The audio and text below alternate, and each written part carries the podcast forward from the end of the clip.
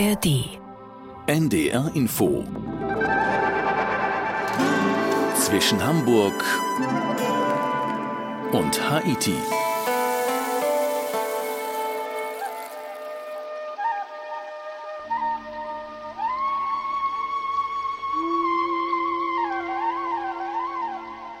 Thailand, Land des Lächelns, auch so ein Klischee, mit dem wir gleich mal anfangen und hoffentlich auch ein bisschen aufräumen hier in zwischen Hamburg und Haiti, diesmal mit Philipp Abrisch.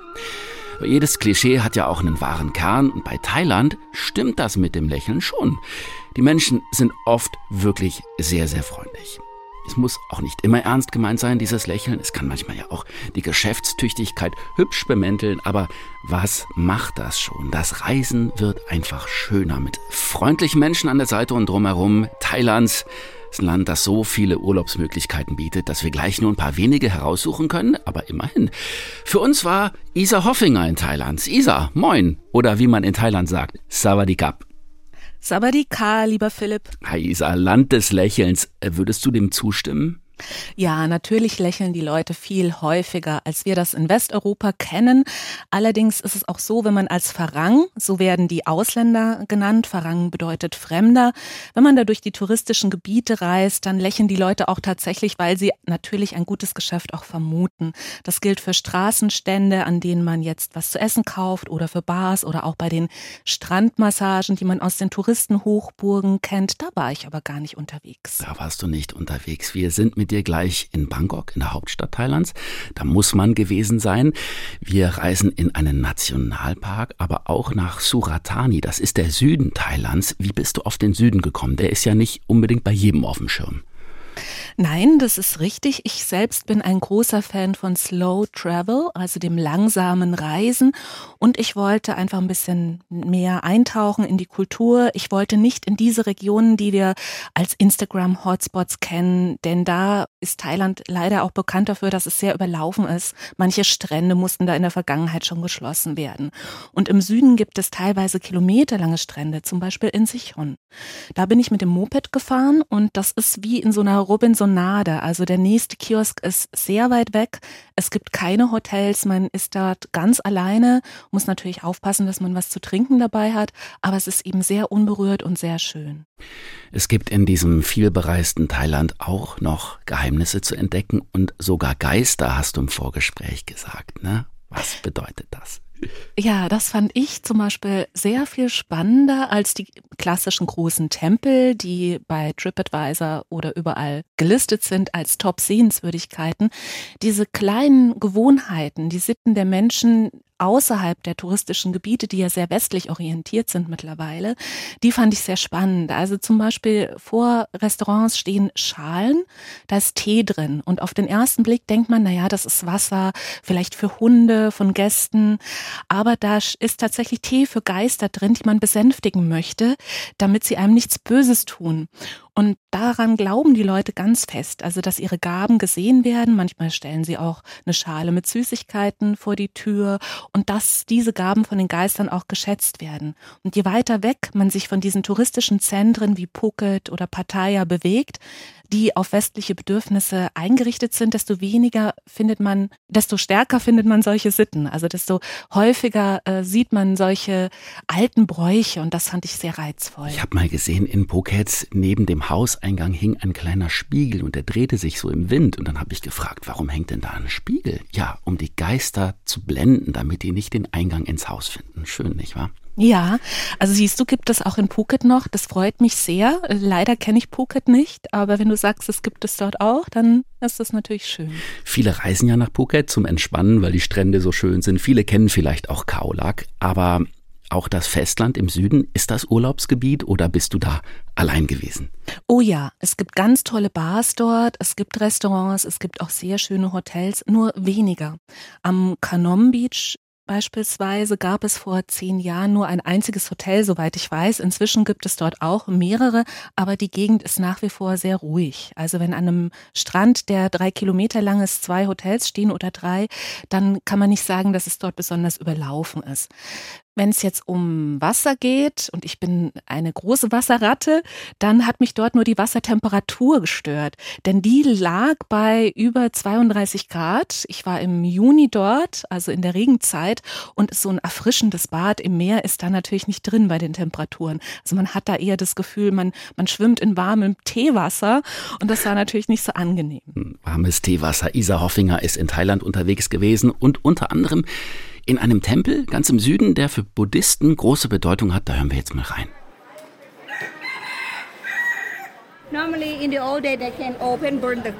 Früher haben die Menschen hier viele Feuerwerkskörper abgebrannt, aber der Lärm und der Gestank haben die Nachbarn gestört. Jetzt bringen die Gläubigen nur noch andere Opfergaben dar.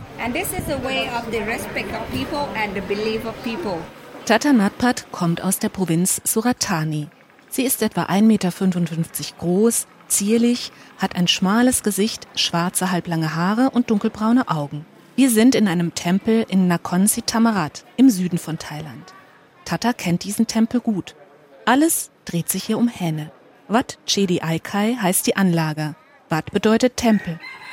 Aikai lässt sich mit Eierjunge übersetzen.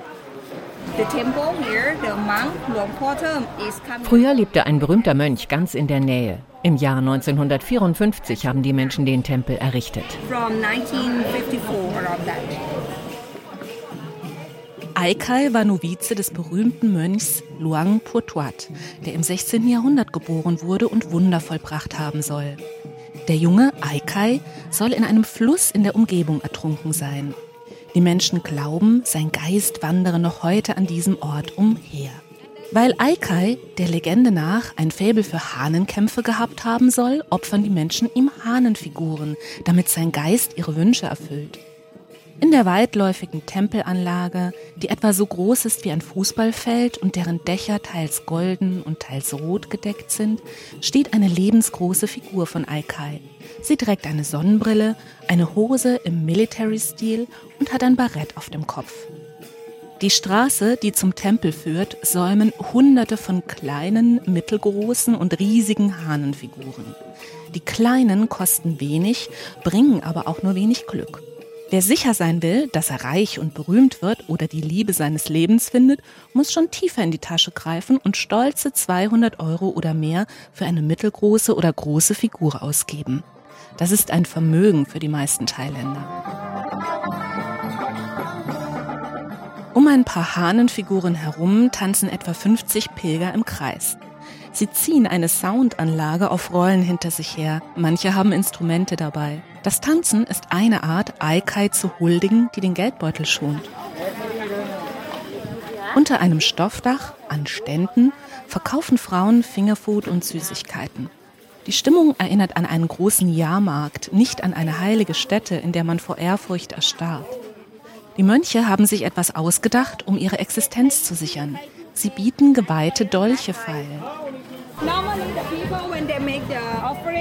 Normalerweise kauft man Kerzen, Räucherstäbchen oder Blumen. Mit dem Rauch steigen Botschaften nach oben. Die Messer zerschneiden böse Geister. Der Preis hängt vom Material ab.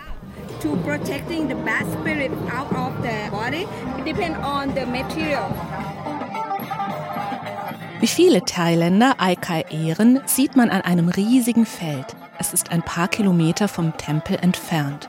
Hier entsorgen die Menschen die Hahnenfiguren, die schon lange im Tempel gestanden haben, um Platz für neue zu schaffen.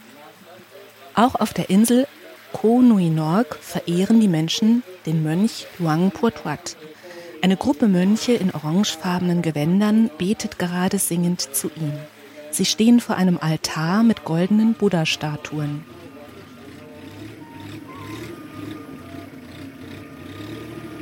Wir fahren mit einem Longtail-Boot weiter durch Mangrovenwälder und beobachten Fischer. Die leeren Buddhas kennenzulernen wird ein wichtiger Teil dieser Reise bleiben.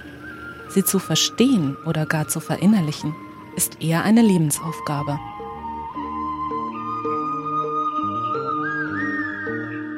Isa Hoffinger, wir reden heute über Thailand und wir sind gleich mit dir in einem, so hast du es genannt, Ökodorf in Kiriwong. Was zeichnet dieses Dorf aus? Ja, Kiriwong ist tatsächlich berühmt mittlerweile. Es hat nämlich schon 1998 so einen Öko-Tourismuspreis der Regierung bekommen und wirbt auch ganz stark mit Slow Travel. Jetzt könnte man denken, na ja, vielleicht ist es nur so ein Etikett, so ein Label, aber es ist tatsächlich sehr mh, mm, ursprünglich dort. Also es gibt nur einen Fluss und über diesen Fluss geht eine Brücke, der teilt dieses Dorf in zwei Hälften. Es gibt sehr einfache Häuser dort und fast keinen mörderischen Verkehr. Der ist nämlich tatsächlich sehr gefährlich und sorgt für viele Tote in Thailand. Die Leute passen da nicht richtig auf beim Mopedfahren oder sie benutzen ihr Handy beim Autofahren. Also wenn man dort selbst unterwegs ist mit irgendeinem Verkehrsmittel, muss man immer höllisch aufpassen. Und in Kiriwong ist einfach nichts los. Und ich habe dort mit der Hilfe von Frauen in einem Fluss gebadet. Das war so ein bisschen, ja, teilweise sehr angenehm für mich. Ich habe ein Peeling bekommen aus natürlichen äh, Stoffen. Das haben die Frauen dort selbst hergestellt. Andererseits war ich so ein bisschen überfordert mit dieser Fürsorglichkeit. Also man wird so war mein Empfinden so ein bisschen zurückgeworfen in so ein kindliches Alter und wird sehr umsorgt und sehr betüttelt. Und das kann einem auch manchmal sehr mh, mm, komisch vorkommen oder es kann einem zu viel werden. Und die Leute, die dort natürlich sich freuen, weil sie nicht so viele Touristen haben, dass dann Fremder kommt, die sind natürlich besonders fürsorglich. Mhm. Thailand ist bekannt für seine Nationalparks, wunderschön an den Küsten im Süden, atemberaubend auch im Norden Thailands, die Berge. Kiriwong ist Teil ebenfalls eines Nationalparks, nämlich Khao Luang im Süden. Ähm, würdest du sagen, das ist ein unbedingtes Reiseziel, das soll man mal gesehen haben? Also ich finde ja, mir hat es allerdings noch ein bisschen besser in einem anderen Nationalpark äh, gefallen. Gut, dass du es ansprichst. Die Nationalparks sind wirklich umwerfend schön. Ich war auf einem See und da hat es mir noch ein bisschen besser gefallen. Dieser See ist hat ein sagenhaftes Grün. Also sowas habe ich wirklich noch nie gesehen vorher. Sieht aus wie, wie flüssige Jade. Der heißt Chulansee. Und, also ähm, grün. Grü sehr grün, genau. Aber, aber ein Grün, was ich vorher überhaupt noch nicht kannte. Also manche würden sagen Türkis oder wie ein Smaragd, wie ein Edelstein. Ich fand das wahnsinnig toll dort. Und auch zur Regenzeit war es relativ ruhig. Kiriwong, wir hören mal rein, das Ökodorf. Da geht es jetzt in deiner Reportage um das Heilen und um den Glauben daran. Bin gespannt.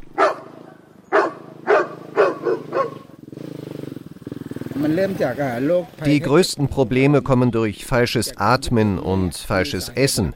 In Lebensmitteln sind Schadstoffe oder sogar Chemikalien. Das verursacht große Probleme. Vitlan ist Mitte 50. Er hat eine Glatze und ist sehr schlank. Vitlan bietet Massagen an und arbeitet als Heiler. Was westlich orientierte Menschen oft verspotten, weil sie keine rationale Erklärung dafür haben, ersetzt in vielen thailändischen Dörfern den Arzt. Auch in Kiribong, wo Vitlan lebt. Du hast zu viel Luft in deinem Blut. Es bläht deinen Magen auf und darum fühlst du dich schon nach ein paar Bissen satt.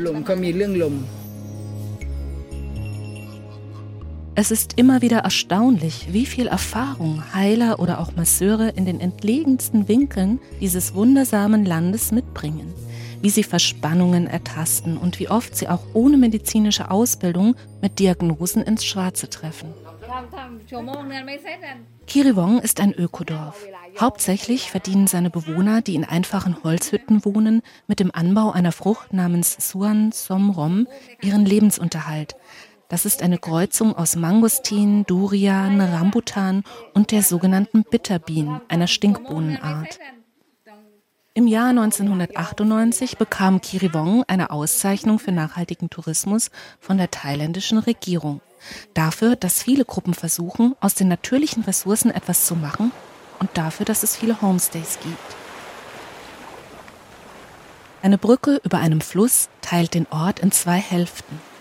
Wir besuchen Frauen, die ein Peeling aus Mangostin und Salz herstellen und es mit einer Massage verbinden, an einem Fluss, in dem große graue Steine liegen, die aussehen wie die Rücken von Elefanten, die im Wasser baden. Nach diesem natürlichen Blitz, Spa unter freiem Himmel stärken wir uns mit einem köstlichen Curry. Ein weiteres Ziel für Liebhaber nachhaltiger Reisen ist der Nationalpark Khao Sok. Ein Boot bringt uns zu unserer Bleibe auf dem Chiolan-See. Wir sind hier am Pier im Nationalpark. Das Gebiet steht unter Naturschutz. Es gibt viele Wildtiere, zum Beispiel Bisons, Elefanten oder Affen.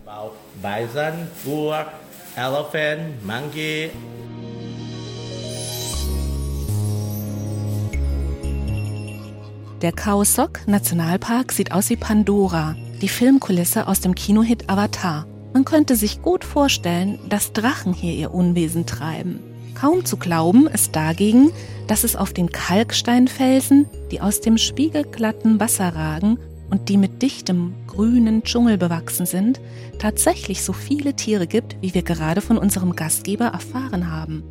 Denn die Kalksteinberge sind steil und der Chulan ist ein künstlicher Stausee. In schwimmenden Bungalows, die mitten auf dem See liegen, werden wir übernachten.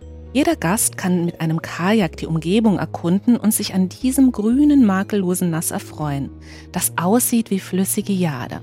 Mindestens so kostbar wie der grüne Stein ist die Zeit im Nationalpark Kaosok mit seinen Inseln und bizarren Felsformationen, die viel zu schnell vergeht. Tja, wir sind mit Isa Hoffinger in Thailand unterwegs. Gerade gehört, die kostbare Zeit im Nationalpark. Mit dir reisen wir jetzt aber ein Schrittchen weiter nach Bangkok. Das ist ein ziemlicher Sprung aus der Idylle des Nationalparks, richtig? Ja, tatsächlich. Allerdings liebe ich Bangkok. Viele sagen, die Stadt sei chaotisch und sie sei nicht besonders schön. Ich finde sie sehr, sehr schön, wenn man sich auf den richtigen Pfaden bewegt. Mhm. Bangkok, Krung Thep heißt sie ja auch die Stadt der Engel, noch so ein schönes Klischee, weil auf den Straßen von Bangkok kann es ja auch ganz schön verrückt zugehen. Total spannende Stadt, finde ich immer. Was würdest du sagen? Wie hast du sie erlebt? Super spannend. Also es gibt gerade im Moment sehr viele Initiativen von Künstlern, von Umweltschützern. Es gab ja auch 2020, kurz vor Beginn der Pandemie, sehr viele Proteste. Die Leute waren nicht besonders zufrieden mit der Monarchie, wollten Veränderungen und es gab ja auch eine Wahl im Mai 2023 mit einer sehr, sehr hohen Wahlbeteiligung von über 75 Prozent. Das heißt, dort ist einiges in Bewegung. Die Leute wollen Fortschritt. Es gibt sehr viele dynamische junge Initiativen. Besonders gut hat mir ein Künstlerhaus gefallen. Bahn Silapin heißt das. Dort spürt man das einfach sehr viele junge Leute, so dieser ur urbane Vibe, den, den merkt man dort ganz stark. Die Leute sitzen da und zeichnen und ja, man kann auch als Tourist sich da beteiligen, an einem Workshop teilnehmen oder einfach die Dinge kaufen, die dort gezeichnet worden sind. Wer nach Thailand reist zum Urlaub, der landet ja meistens in Bangkok und das ist dann eine gute Gelegenheit, nicht gleich weiterzureisen, sondern sich erstmal umzuschauen. Wer zum ersten Mal nach Bangkok kommt, was würdest du sagen, Isa, wo sollte man anfangen in dieser riesengroßen Stadt? Ich bin ein großer Fan von Thonburi. Thonburi war bis 1971 der Name einer Provinz und diese Provinz umfasste alle Bezirke, die westlich des Chayo Phraya lagen. So heißt der Fluss, der durch Bangkok fließt und der sich verästelt und viele Kanäle bildet, die sehr, sehr spannend sind. Und von 1768 bis 1782 war Tonburi auch die Hauptstadt des Siamesischen Reiches. Und in dieser Zeit wurde es auch das Königreich Tonburi genannt. Und auf der Seite spürt man eben noch so dieses alte Herz Thailands, was schlägt, oder Siams, ne, wie früher äh, Thailand genannt wurde. Und das finde ich viel spannender als diese hochmodernen, luxuriösen Shopping Malls. Inzwischen hat sich ja vieles auch auf die sozusagen östliche Seite des Chao Phraya verlegt, ne, mit der Sukhumvit, der großen Shoppingstraße. Mit Isa Hoffinger und dem Deutsch-Thailänder Michael geht's jetzt nach Tonburi. Bin gespannt. Bangkok ist laut, schnell, aufregend. Wir stehen an einem Kreisverkehr. In der Mitte dort auf dem Pferd seht ihr eine Statue mit einem Mann mit dem Säbel in der Hand, der auf dem Pferd sitzt. Und das ist der König Daksin. Und der hat äh, Tonburi regiert vor der Zeit, als Bangkok als Hauptstadt gegründet wurde. Das war vor 15 Jahren das Königreich der Thais und es hieß Tonburi. Michael ist Deutsch-Thailänder. Er zeigt uns Tonburi, einen der 50 Bezirke von Bangkok. Tonburi liegt am westlichen Ufer des Flusses Chao Phraya. Bis 1971 war Tonburi eine eigenständige Provinz. Von 1768 bis 1782 war Tonburi sogar die Hauptstadt des Siamesischen Reiches, das in dieser Zeit auch Königreich Tonburi genannt wurde. Um der tropischen Schwüle zu entfliehen, fahren wir mit dem Zug ins Umland. Der Bahnhof ist nur ein paar hundert Meter von dem Kreisverkehr namens Wong Yan Yai entfernt. Mit scheppernden Schellen und Rasseln kommt uns auf dem Weg zu den Gleisen eine Gruppe entgegen, die gegen eine Spende gutes Karma verkauft.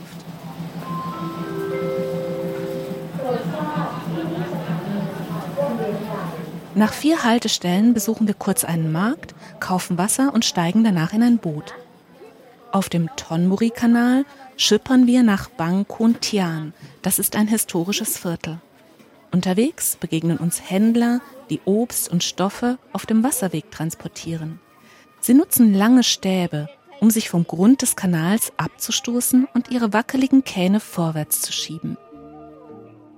Wir betreten den Pomjai Garden, eine grüne Lunge der Megacity. Er liegt nur zehn Minuten vom Zentrum entfernt. Früher waren in dieser Gegend viele Litschi-Plantagen. Die meisten Besitzer verkauften ihr Land mit der Zeit für viel Geld an Investoren. Pontip Chinsup, eine mutige Frau, kämpfte lange darum, das Grundstück ihrer Eltern, die Obstbauern waren, behalten zu dürfen. Ihr Sohn Andaman hat ein spannendes Community-Projekt aus der ehemaligen Plantage gemacht. Der Punjai Garden ist kein gewöhnlicher Park. Er ist ein Kulturerbe. Der Klimawandel beeinflusste den Obstanbau. Das lohnte sich für die Leute nicht mehr. Viele haben aufgegeben und ihr Land für viel Geld verkauft. Wir versuchen, die alte Lebensweise der Obstbauern für die nächsten Generationen zu bewahren.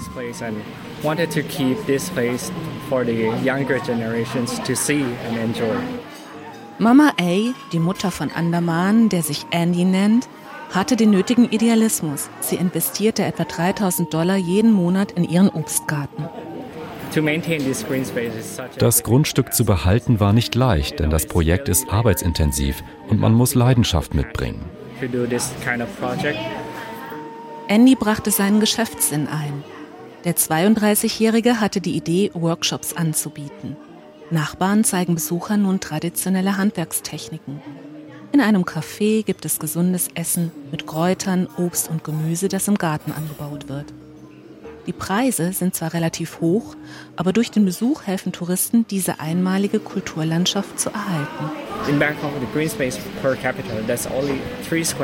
In Bangkok gibt es nur drei Quadratmeter Grünfläche pro Person. Pumjai Garden bedeutet Stolz. Und wir sind tatsächlich stolz, dass unsere Familie einen kleinen Teil beiträgt, um unseren ökologischen Fußabdruck zu verbessern. Pflanzen ranken sich an Kletterwänden empor. Duftende Blumen säumen einen Spazierweg.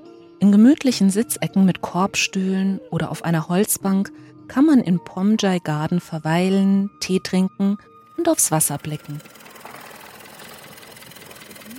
Wir fahren weiter mit dem Boot den Tonburi entlang und kommen am Klong Bang Luang Artist House vorbei. Junge Leute aus der urbanen Mittel- und Oberschicht malen und zeichnen hier. Das Haus der Künstler wird auch Ban Selapin genannt. In einem Viertel mit alten Holzhäusern besuchen wir Nom. Sie ist 63 Jahre alt. Lachfalten umranden ihre gütig blickenden Augen. Nom stammt aus der Provinz Chonburi bei Pattaya und heiratete als junge Frau einen chinesischen Einwanderer. Dieses Haus ist über 40 Jahre alt. In dieser Gegend gab es früher traditionell viele Flechtereien. Meine Schwiegereltern besaßen ursprünglich ein Geschäft für Handwerksbedarf.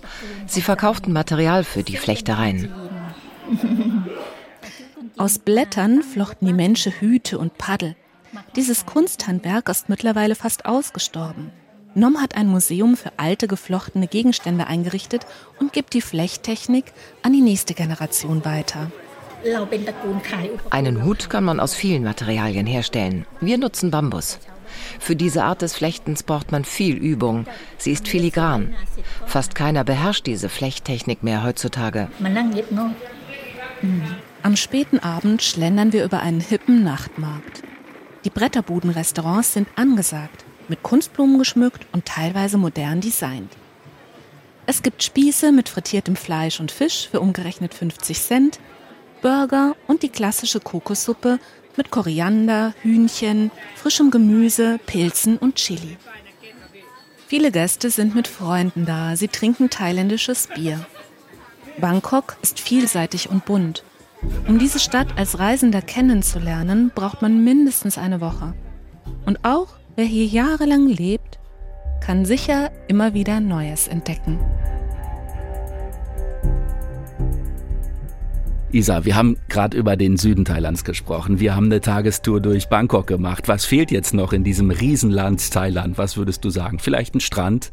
Also die tollsten Strände, die ich dort gesehen habe, liegen tatsächlich in Suratani bei Sichon. Ähm, mir haben die Massagen natürlich besonders gut getan. Es gibt dort, bei uns gibt es ja auch viele thailändische Massagen, aber das lässt sich nicht vergleichen. Denn die Thailänderinnen, die hier leben und das anbieten, die sind natürlich auch sehr westlich orientiert. Und dort ähm, ist es ein bisschen wie soll ich sagen, ein bisschen exotischer. Die geben sich sehr, sehr viel Mühe. Man behält die Kleider an. Das ist wie Yoga äh, im Liegen. Also sehr, sehr angenehm, dauert 60 Minuten und man sollte darauf achten, dass man den Leuten auch immer Trinkgeld gibt. Denn die werden nicht so wahnsinnig gut bezahlt. Es gibt zwar jetzt Bestrebungen, dass der Mindestlohn von 16 Euro am Tag erreicht werden soll bis 2027, aber es ist eben im Moment noch nicht so, dass die Leute besonders gut verdienen und deswegen sollte man großzügig sein beim Trinkgeld. Tempel gibt es natürlich, das ist ein ganz eigener Bereich. Also es gibt sehr viele Arten von Buddhismus. Wer da eintauchen will, ist auch gut beraten, sich vorher gut zu informieren. Welche Klöster kann ich anschauen? Mit welchen Mönchen kann ich vielleicht sogar sprechen? Das ist auch sehr reizvoll für Leute, die sich für Spiritualität interessieren. Ich bekomme richtig Reiselust auf Thailand. Ein ganz tolles Land, was es sich wirklich lohnt zu entdecken. Isa Hoffinger, ich danke dir sehr fürs spannende Gespräch. Bis ganz bald, lieber Philipp, und vielleicht sehen wir uns ja mal in Thailand. Würde mich freuen. Das war's von uns zwischen Hamburg und Haiti.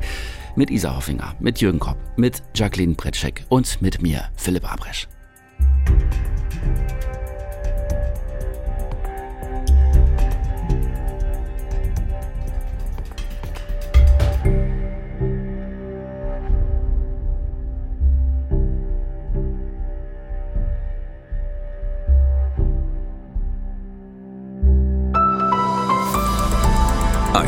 Podcast von NDR Info.